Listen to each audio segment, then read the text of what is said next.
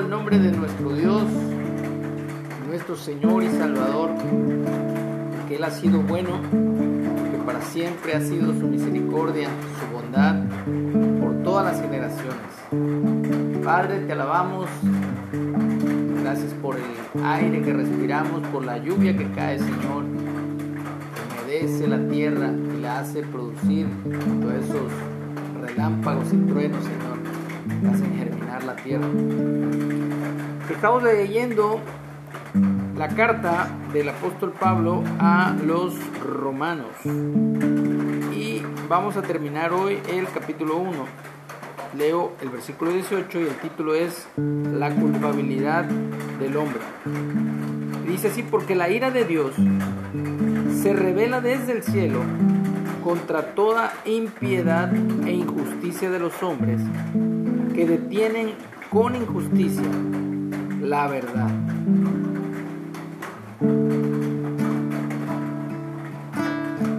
Hablar de un rey, como estábamos cantando, de nuestro rey, el rey de nuestro corazón, Jesús, Yeshua,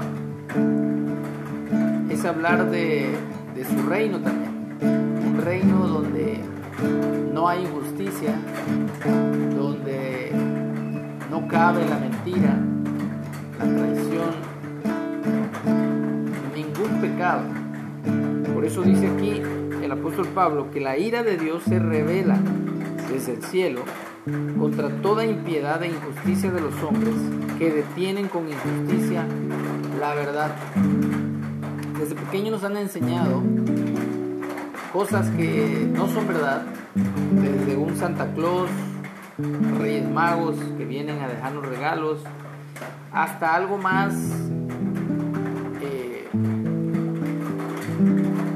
trascendental como es nuestra existencia. Venimos del mono, venimos de una evolución, que venimos de un Big Bang, una gran explosión, somos producto del azar, de un accidente.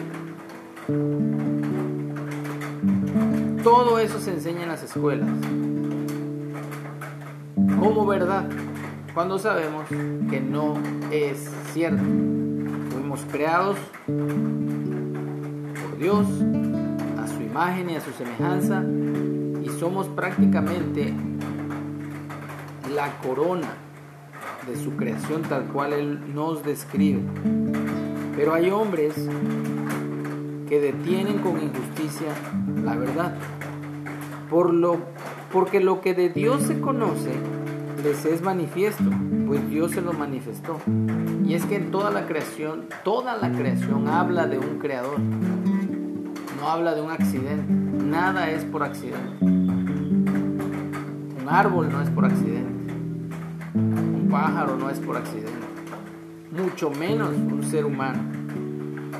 Porque las cosas invisibles de Él, su eterno poder y deidad, se hacen claramente visibles desde la creación del mundo, siendo entendidas por medio de las cosas hechas, de modo que no tienen excusa. Así que todo lo que vemos tiene un propósito de ser, no es un accidente.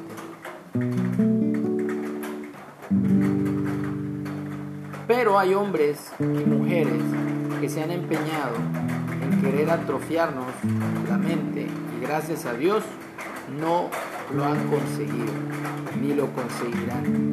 Lo mismo quieren hacer con nuestros hijos, aún en las escuelas a donde los mandamos, quieren atrofiarles la mente con tantas ideologías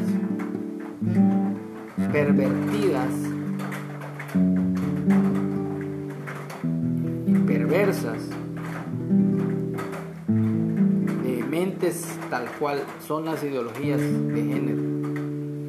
Pues habiendo conocido a Dios, no le glorificaron como a Dios, ni le dieron gracias, sino que se envanecieron en sus razonamientos y su necio corazón fue entenebrecido. Profesando ser sabios, se hicieron necios y cambiaron la gloria del Dios incorruptible en semejanza de imagen de hombre corruptible, de aves, de cuadrúpedos y de reptiles, por lo cual también Dios los entregó a la inmundicia, en la concupiscencia son los deseos de sus corazones, de modo que deshonraron entre sí sus propios cuerpos, tal cual lo hicieron los ángeles caídos y Satanás. De allá viene la ideología de género. Ya que cambiaron la verdad de Dios por la mentira, honrando y dando culto a las criaturas antes que al Creador, el cual es bendito por los siglos. Amén. Por esto Dios los entregó a pasiones vergonzosas, pues aún sus mujeres cambiaron el uso natural por el que es contra naturaleza. Y de igual modo, también los hombres, dejando el uso natural de la mujer, se encendieron en su lascivia unos con otros, cometiendo hechos vergonzosos hombres con hombres y recibiendo en sí mismos la retribución debida a su extravío.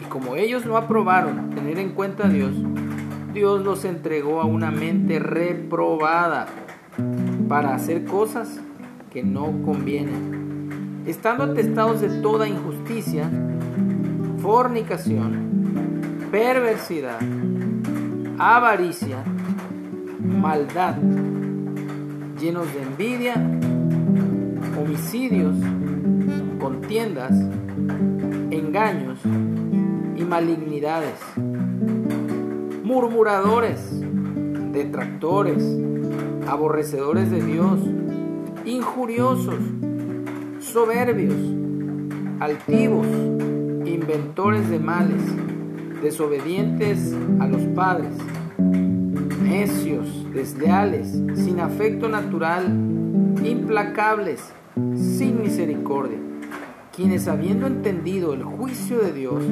que los que practican tales cosas son dignos de muerte, y no solo las hacen, sino que también se complacen con los que las practican. Así que aquí hay una lista de todo lo que un hombre o una mujer puede llegar a ser y a hacer, contrario a todo lo que Dios pide que seamos y que hagamos. Así que ellos decidieron, cuando me refiero a ellos, hablo de los hombres y mujeres perversos que se dedican a crear un mundo alterno, teorías sí son de conspiración contra el Creador.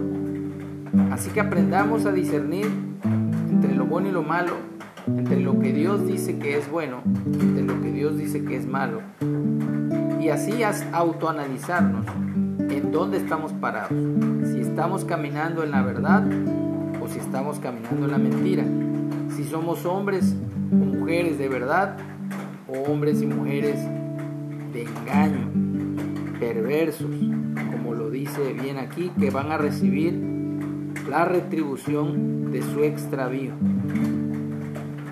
¿Cómo? Pues precisamente son dignos de muerte, dice. Así que aún hay esperanza para todo aquel que decide andar en justicia y practicar la verdad. Jesucristo reina, pero Él no obliga a nadie a guardar sus mandamientos, que esa es la verdadera demostración de el amor hacia Dios. Por eso cantamos nosotros.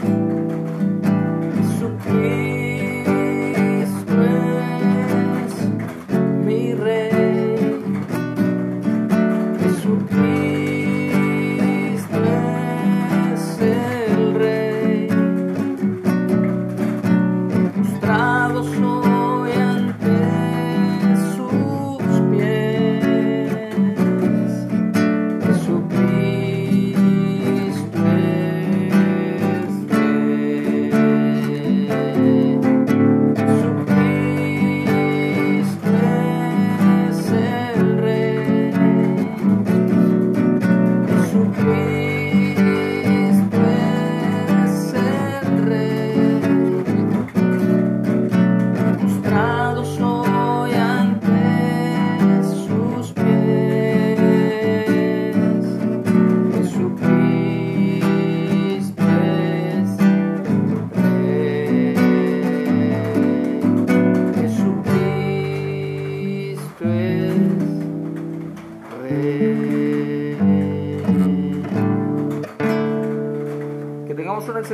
Meditemos cómo andamos, andemos no como necios, sino como sabios.